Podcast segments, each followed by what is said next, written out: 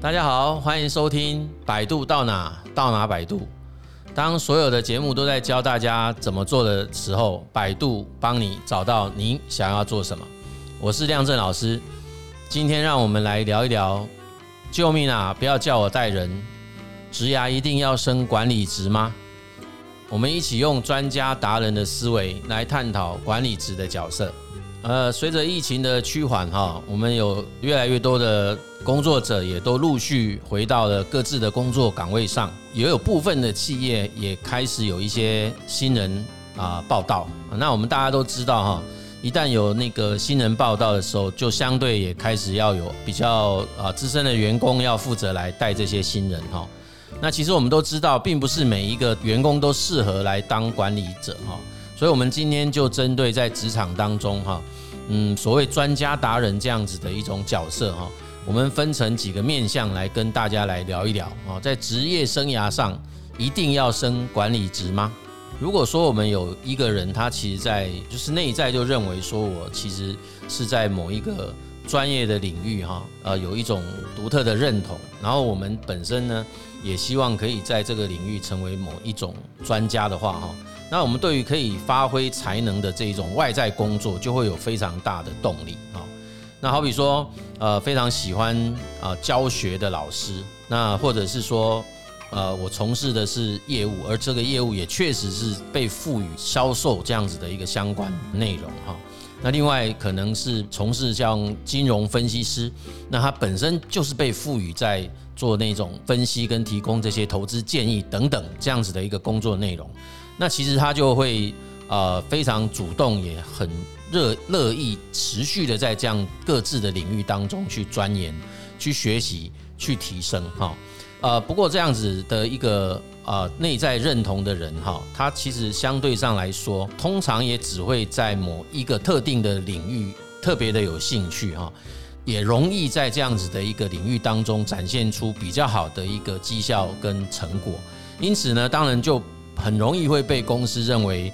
呃，如果有新人来到他的单位。就会希望可以请他来帮忙做一些管理他们的或者带领他们的这样子的一个工作哈。可是其实这样子的人有蛮多的比例，对于自己要从原先的专业工作者哈，或者叫专业领域的工作者，然后要扩大说去成为一种具备管理职能的这样子的一个工作，其实他们不见得会有太大的意愿哈。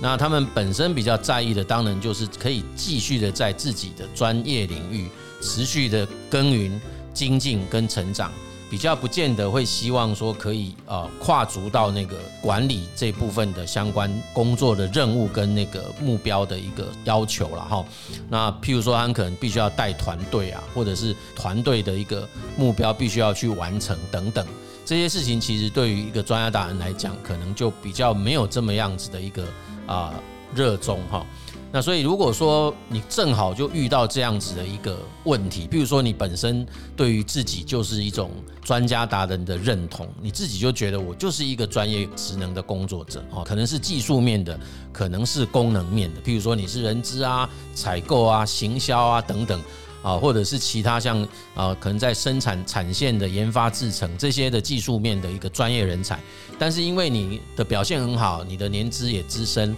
那现在有新人进来，公司就会希望 promote 你成为一个所谓专管理者来讲的话，哦，如果说你在原来的技能，在原来的技术跟功能领域的晋升这个部分，再加上一些管理职能，也许你的接受度应该是还可以容忍，但是如果啊，因为晋升了一个位置之后，可能要容纳非你专业的这个领域，譬如说，很可能你的技术层面要扩大了。原先你本来只负责某一个单一领域，现在变成要其他的课啊，或其他的部门的工作也必须要由你这边来管理的话，很可能就会跟你自己原先的认知不太一样哈。所以这边就有可能必须要去跟各位的公司的主管啊，或者是你的老板来讨论一下，说重新去检视一下你目前。自己身上所具备的最大的一个强项，这部分其实是呃有必要要去讨论的，因为你这样子才能够重新聚焦在自己对公司最有贡献的专长到底是什么。那第二个，当然如果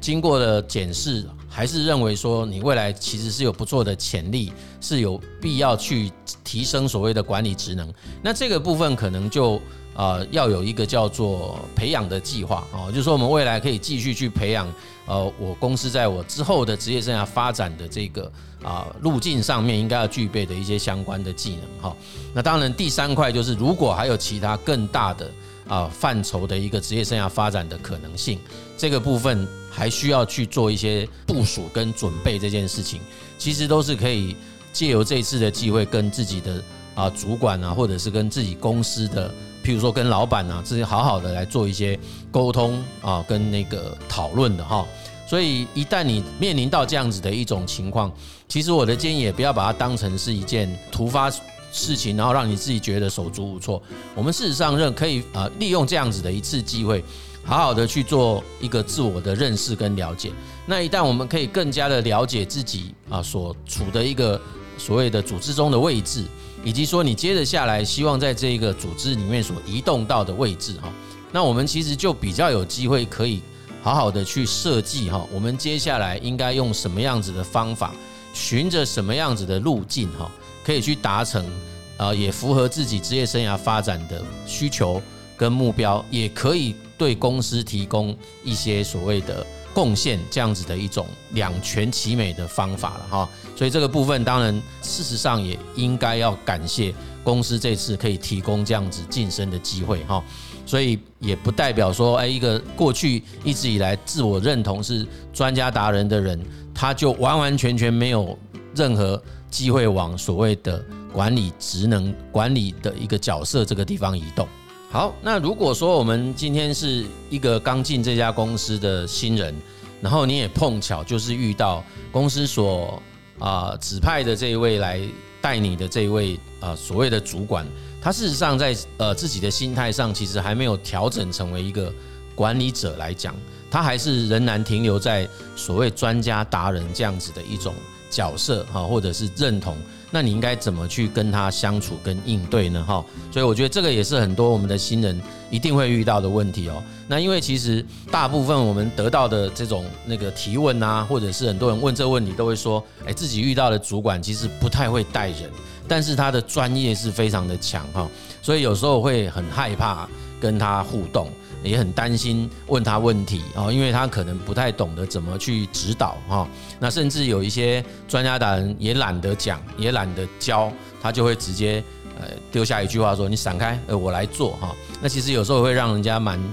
啊挫折的了哈。所以怎么办呢？哎，其实我觉得，哎，当你遇到的是这种拥有蛮强的专业，但是他其实。在管理上，可能也许是还没有足够的经验，也许是还没有足够的管理职能哈。那不太懂得怎么样子的教学哈。那其实我觉得啊，你还是可以透过呃一种比较呃适度的一种啊提问呐哈。那那个适当的提问，也就是说，我们透过那个在一边呃执行的。过程当中，或者是你提问的内容，其实就包括你是如何做这件事哈，呃，这样子的一个主管哈，他事实上就可以比较针对你在执行某一件事情的过程当中，提供他的一些回馈跟意见。也就是说，呃，我们就比较不是很建议你直接问他怎么做这样子的问法哈，应该会问的方式比较像是，诶，我其实啊，之前你交代我做什么事，我我去做了，我这么做之后，好像遇到了什么样的问题。能不能请你来告诉我，我应该怎么去做修正等等哈？那这样子其实这样子的专家达人，他很可能就比较容易用他懂的，跟他曾经经历过的一些经验，给予正确的一些指导，那他就不至于会直接啊跳过你，然后直接向下代理这样子哈。因为专家达人还是蛮习惯，就是把事情赶快做好。那他可能在中间就会忽略掉了说，其实，在带领或领导的过程当中，有时候让他的部属啊，或者是相对比较年轻之前的同仁，可以透过那指导或者是教导的过程。学习到一个新的技术或者是新的方法，它也是一个管理者很重要的角色跟职能之一哈。所以这个是一个呃，如果当你遇到的是一个比较不善于管理的主管，甚至于他就是一个非常有专业的这样子的一个主管呢，你可以去啊采取的一些因应的作为哈。好，那最后呢，我们来讨论，如果哈你是一家公司的企业主或者是一家公司的高阶主管哈，那你又遇到了非常多的优秀员工，他们都拥有某些领域的专业，但是比较让你头痛的是，他们都拒绝担任所谓的管理职哈。这个情况其实在很多台湾的企业蛮常见的啦。那当然，这个各家公司出现这样的情况，其实有各种不同的成因呐哈。那以我过去担任啊顾问的一个经验哈，事实上。我常常开玩笑的说，因为我们台湾的企业有蛮多主管都非常认真哈，那认真过了头，就会让很多的在主管底下工作的这些职场工作者看到主管这么认真，啊，反而害怕了哈，因为担心自己当上主管也会必须变成是这个样子哈，所以他就会有一种叫做敬谢不敏的态度哈。那除了这以外，其实我们也确实从那个过去十多年来咨询辅导的经验。我们也会发现，呃，我们确实有蛮多的人，在他内在的职业生涯发展的动力上来讲，确实是比较少有人会以啊，我们这种叫做主管职啊，或甚至于跨功能的主管职，成为他的那个内在的第一顺位了哈。所以，呃，有很多的公司的确面临到这样子所谓的人才荒哈，特别是管理职的人才荒。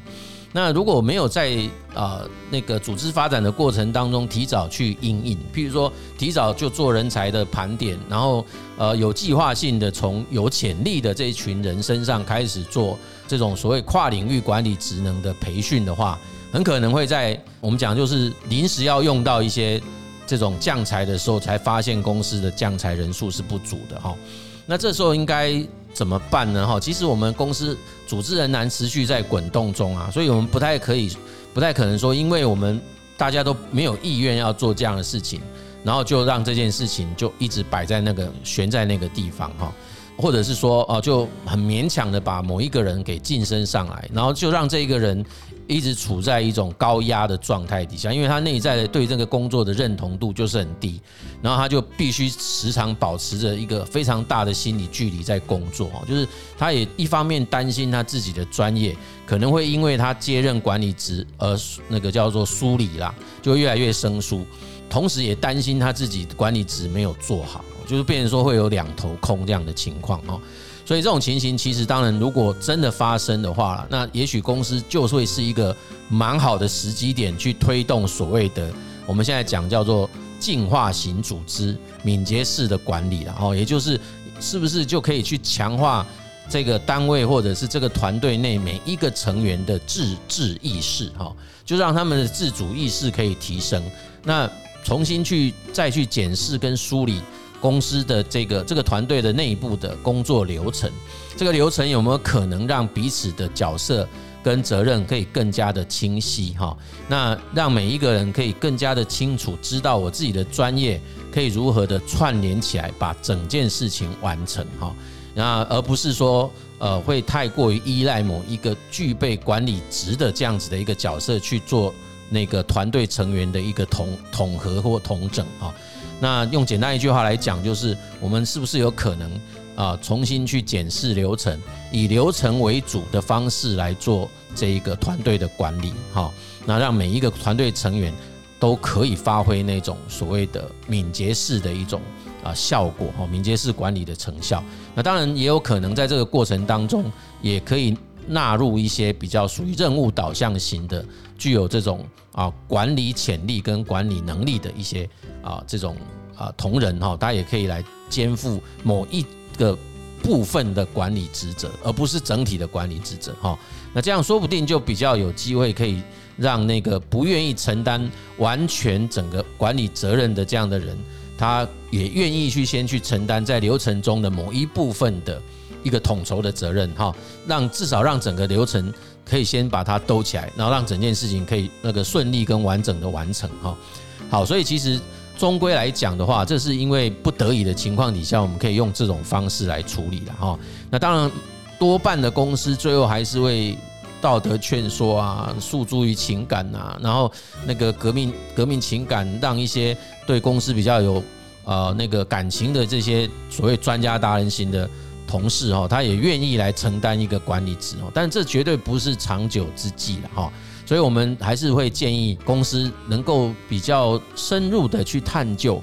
在团队当中有没有人确实是在内在的啊认同上来讲，也许他不是首位，但他很可能会在比较前面的一种顺位哈，就是他的专业经理人这一块的顺位可以比较在前面的哈，那我们就可以挑出来成为一个啊候选人，然后在他之后的培训的项目当中，可以加上一些有助于他未来养成成为这个所谓专业经理人的一些相关管理职能。好，那这样子其实就比较有办法储备成为啊公司在未来组织发展到某一个阶段需要有管理者的啊这样子的一些啊人才哈的一个储备资料库啊这样子的一个啊目的了哈。好，那所以这个是那个如果你这家公司呃的同仁他都不愿意升为所谓的管理职。我们应该可以采取的一些应应的方式哈，那也给大家做一些参考。好，那我们今天的节目内容哈，就是以专家达人这样子的一个特质来谈谈这个管理职的一种角色哈。那不晓得各位听众有没有也碰到类似的状况哈？那因为我们时间的关系哈，其实还有蛮多的内容可以再深入的探究跟解析啦。那如果说我们听众朋友有什么样的问题想要了解跟询问的话，我们也很欢迎你在 Podcast 五星留言当中来留话告诉我们哈。那未来我们也会持续针对呃各种不同的角色进行解析，期待你在当中可以找到自己。本集的节目我们就到这边，那也谢谢大家的收听。百度到哪到哪百度，我们下集节目见。